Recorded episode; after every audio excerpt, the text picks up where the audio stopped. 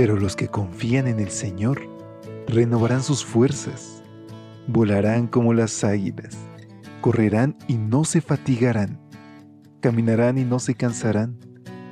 Mantengamos pues firme la esperanza que profesamos, porque fiel es el que hizo la promesa.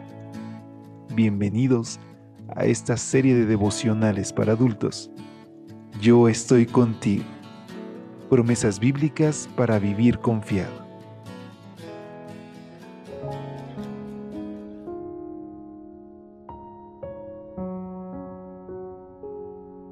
Hola, ¿qué tal? Muy buen día. Gracias por estar con nosotros y gracias por acompañarnos. En esta mañana del 8 de mayo es para mí un placer saludarte porque este lunes nuestro Dios y Padre busca relacionarse contigo y conmigo. Tal vez estemos atravesando momentos que incluso nos hacen dudar de nuestra fe, algunas situaciones que nos infunden temor, ansiedad, pero aún en medio de eso, recuerda que Cristo está a tu lado que Él sigue el control de la situación, que Él está sentado en el trono y que Él desea involucrarse en nuestra vida. Así que hoy vayamos confiados a buscar ese refugio en sus poderosas manos y descansar bajo sus alas. Y es con estas palabras que te extiendo una calurosa bienvenida en nombre de todo el equipo de Evangelike a una edición más de este tu espacio de lecturas devocionales para adultos, que hoy la reflexión lleva como título Él nos oye. 1 Juan 5:14 nos dice, esta es la confianza que tenemos en Él, que si pedimos alguna cosa conforme a su voluntad, Él nos oye. Luego de haber conquistado a Og, rey de Basán, y haber repartido su tierra, Moisés elevó esta sincera oración. Pase yo, te ruego, y ve aquella tierra buena que está más allá del Jordán, aquel buen monte y el Líbano. Sin embargo, sorprende la reacción de Dios a dicha plegaria. Leamos Deuteronomio 3:26. Pero Jehová se había enojado contra mí a causa de vosotros, por lo cual no me escuchó, sino que me dijo, basta, no me hables más de este asunto. ¿Qué tenía de malo la petición de Moisés? ¿Acaso era un pedido ilegítimo? ¿Por qué le responde el Señor, no me hables más de este asunto? ¿Cómo nos sentiríamos nosotros si Dios nos dijera algo así? Tratemos de entender lo que estaba pasando. En reiteradas ocasiones, el Señor le había dejado muy claro a Moisés que no entraría a la tierra prometida.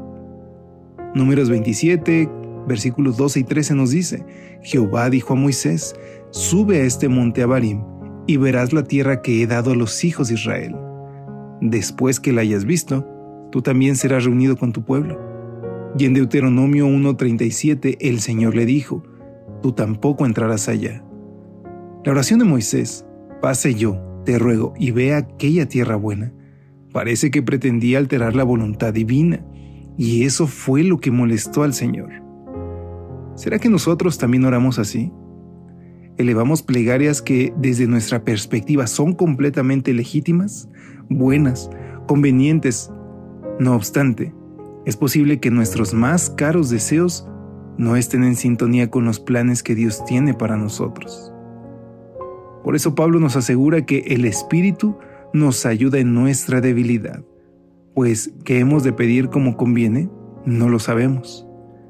Aunque la petición de Moisés nos parezca justa y piadosa, no le convenía seguir insistiendo en recibir lo que no era para él. A nosotros, Dios también nos dice, dejen de pedir lo que no les conviene. Si oramos correctamente, Él cumplirá esta promesa.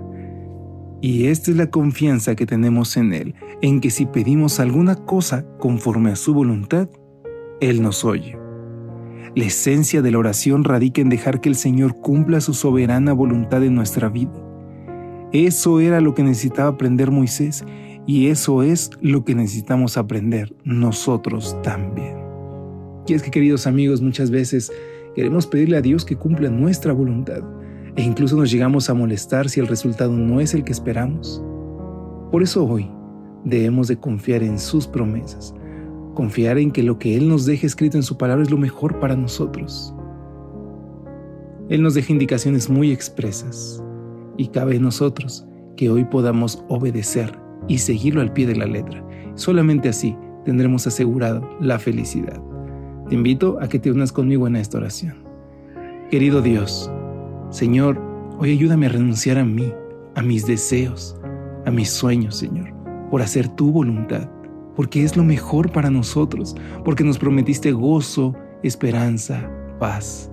Y Señor, hoy te queremos suplicar que actúes en nosotros para renunciar a nuestros caminos y ensalzar tu nombre, siguiendo lo que tú nos ordenas. Nos ponemos en tus manos, te lo suplicamos en Jesús. Amén. Pasa un excelente día, Dios te bendiga, hasta pronto.